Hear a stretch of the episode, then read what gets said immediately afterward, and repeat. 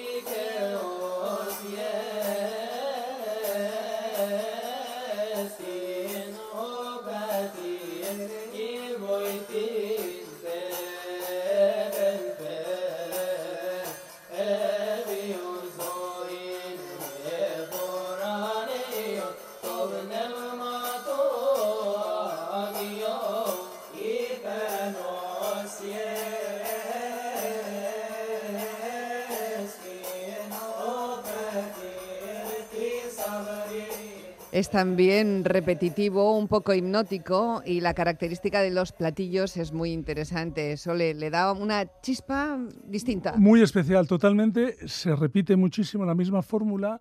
El, tema de los son dos, pequeños platos que se tocan y luego es muy impresionante ver en la liturgia copta en directo muchas veces como el coro se mueve dentro de la propia iglesia va avanzando es muy muy impresionante yo he estado una vez y me pareció increíble.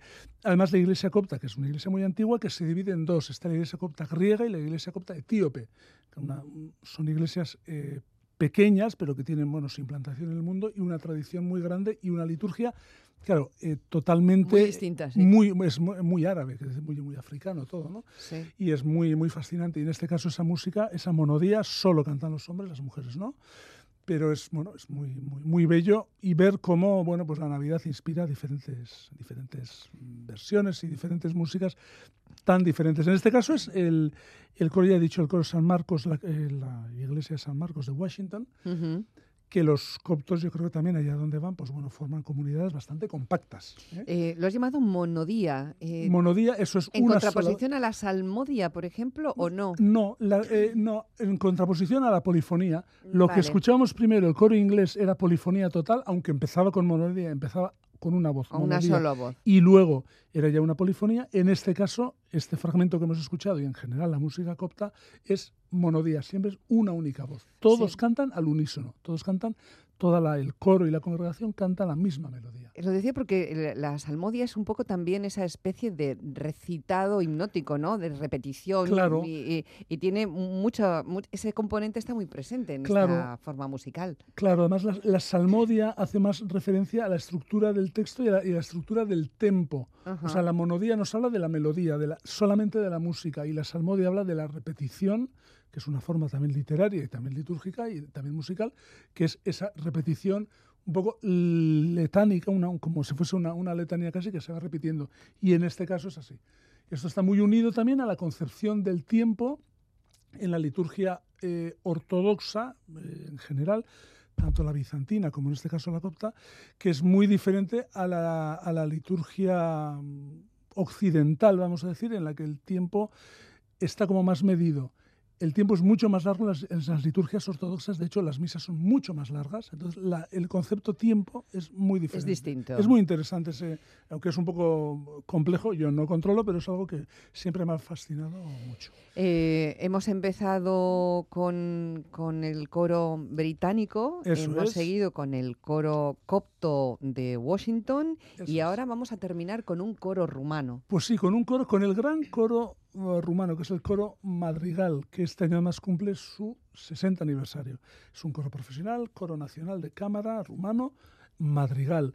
Este coro lo, formó un director, lo, fundó un, coro, un director muy importante, Marin Constantin, y bueno, es un coro muy importante, que representa Rumanía en muchos, en muchos lugares y también, bueno, pues es, hace parte de esa tradición musical, también ortodoxa, rumana en este caso, pero un coro pues muy al tipo de los coros que conocemos nosotros, un coro mixto, con chicos y chicas que cantan diferente música. Y en este caso cantan un villancico rumano muy bonito, muy reconocible, muy reconocible en cuanto a la melodía, no es absolutamente polifónica y es una música muy bella, muy sencilla y en este caso en tono mayor. Ya estamos en Navidad totalmente. En el, con los Gesualdo Six, en Beni Emanuel, estamos en Adviento. Con los coptos estábamos bueno, en otro, casi en otro tiempo y en otro espacio, ¿no? y en este caso mucho más cercano, música de Navidad en tono mayor, celebrativa, casi nos podemos imaginar, el Belén, los pastores y un coro magnífico que, que canta así. Te esperamos mañana, que hoy es el día previo a la Nochebuena, pero mañana ya estaremos de celebración 100%. Mañana ya inmersos en música otra vez. Hasta mañana entonces, Viararte. Viararte.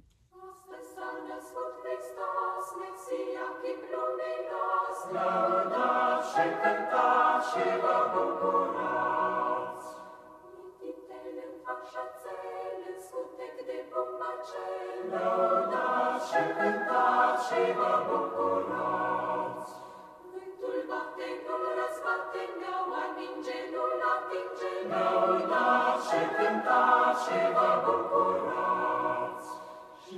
Acum până în vecie, mila Domnului să fie lăudat și cântat și vă bucurați.